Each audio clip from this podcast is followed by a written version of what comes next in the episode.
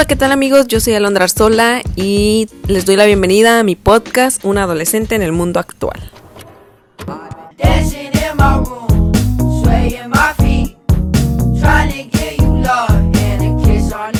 En este episodio vamos a hablar de un tema que he sonado últimamente, el amor propio.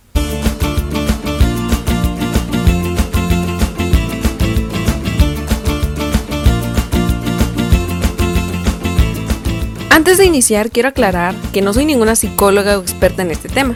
Solo quiero compartir un poquito de lo que sé y de mi experiencia. Este episodio va dirigido principalmente a aquellas personas que no se aman lo suficiente a sí mismas, que viven encapsuladas y amarradas a normas irracionales y son desconsideradas con ellas mismas.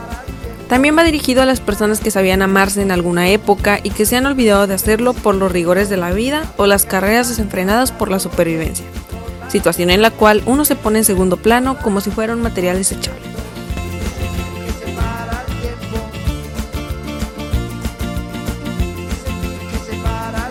Espero que les guste y lo disfruten. Bueno, primero lo primero, debemos saber qué es el amor propio. ¿Y quién mejor que Google para sacarnos la duda?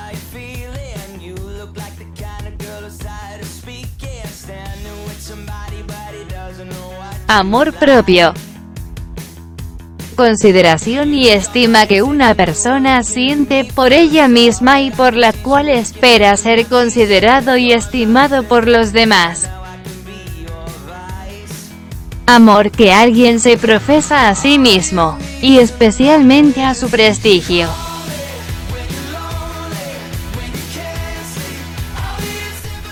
¿Nunca te has puesto a pensar por qué hay tanta falta de amor propio? Fácil. Las mujeres somos las más afectadas por la falta de autoestima. No digo que no haya hombres con baja autoestima, pero las mujeres nos afecta más debido a la gran cantidad de marketing que vemos diario en televisión y en redes sociales. Algunos ejemplos son imágenes de mujeres depilándose, muchas marcas mostrando a modelos extremadamente delgadas y hasta la misma sociedad exigiendo que tengamos el cuerpo de los modelos de Victoria's Secret.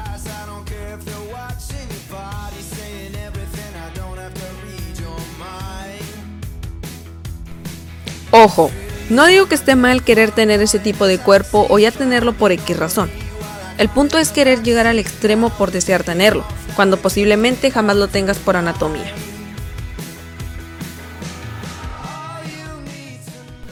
Ok, ok, pero ya me estoy saliendo un poco del contexto, ese es otro tema distinto. Hablando del amor propio, recuerdo una película que se estrenó por ahí del 2019, se llama Dulce Familia, y es una comedia mexicana que trata sobre los estereotipos de belleza, la obesidad y la atracción hacia la apariencia.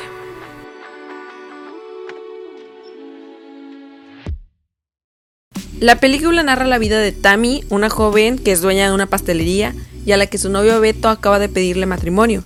Y pues ella está muy feliz hasta que, pues con el deseo de casarse con el vestido de novia de su madre, deberá perder 10 kilos en dos meses. La familia de Tammy está encabezada por su madre, Verónica, una actriz de televisión retirada con una extrema obsesión hacia lo superficial. Luego se encuentran sus hermanas, Bárbara, que es una nutricionista que crea una aplicación para bajar de peso, y Alejandra, que es una editora gráfica que tiene una hija llamada Juana, una adolescente con sobrepeso pero que se siente orgullosa de su cuerpo. Para superar su reto, Tammy se asesora con su hermana Bárbara y esta la somete a dietas estrictas para bajar de peso. Y hasta tiene su propio método basado en un bullying proactivo, es decir, le gritaba, ¿quién no va a ganar? Y Tammy le tenía que contestar, la gorda no va a ganar. La película utiliza como vehículo la comedia para transmitir un mensaje sobre nuestra relación con la comida, abordando desde los trastornos alimenticios hasta la presión que la sociedad impone sobre las mujeres por cumplir con un estándar de belleza homogeneizado.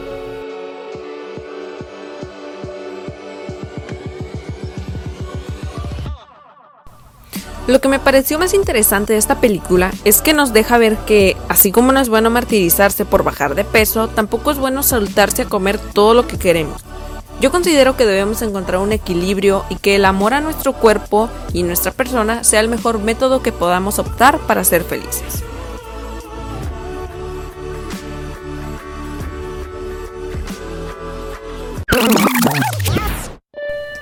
Al hablar de este tema hay una pregunta que es muy común. ¿Cómo encontrar el amor propio?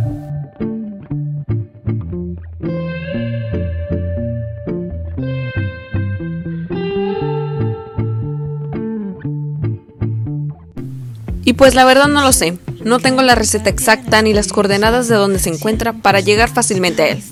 Lo que sí sé es que se necesita de mucho valor y de gran honestidad para hallarlo. De un baño de verdad que, aunque al comienzo pueda parecer que va a tumbarnos, a la larga no hace más que fortalecernos.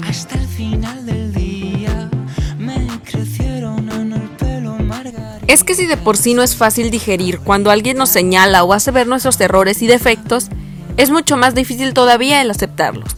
Y aún más complejo reconocerse a sí mismo como un ser imperfecto. Comenzar a tener amor propio es sencillo si recuerdas que las particularidades físicas, emocionales e intelectuales que posees son las que te hacen diferente y especial. Ojalá algún día te des cuenta de lo mucho que vales, que puedas amarte a solas, en silencio y sin necesidad de un beso o de un te quiero. Yo solo espero que te enamores de ti, que ames tus imperfecciones y que tu amor propio sea más grande que tus miedos y más poderoso que tus heridas. El amor propio puede tardar años en lograrse en su totalidad. Es más, a veces nunca se logra. Se podría decir también que es una especie de montaña rusa con caídas, subidas, una caída más intensa y una subida altísima. Lo más difícil de esta importante tarea que tenemos que llevar por el resto de nuestras vidas es mantenernos arriba. Así que ya sabes, en lugar de buscar a tu media naranja inexistente, porque según la psicología moderna ya aún no es la naranja completa, o de besar sapos mientras vas en busca de príncipes, procura amar a esa persona que se encuentra todos los días frente al espejo y deja de tratar de hallar afuera lo que está dentro. Acepta lo que tienes y suelta lo que no puedes cambiar para fluir con la vida. Y recuerda, Nadie tiene el derecho a decir nada sobre tu físico, ni aunque sea tu familia, tampoco tu pareja. Eso sí, tú tampoco te refieres a nadie por su físico. No tienes el derecho. Las bromas que lastiman no son bromas, son violencia. Solo tú sabes por qué estás atravesando el proceso de tu vida y de tu cuerpo. No permitas que nadie, absolutamente nadie, te haga sentir mal por tu físico.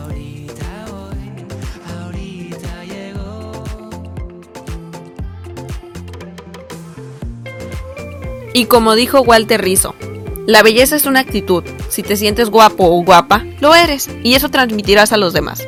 Pero si aceptas pasivamente el modelo de belleza que te imponen desde fuera, terminarás pensando que eres horrible.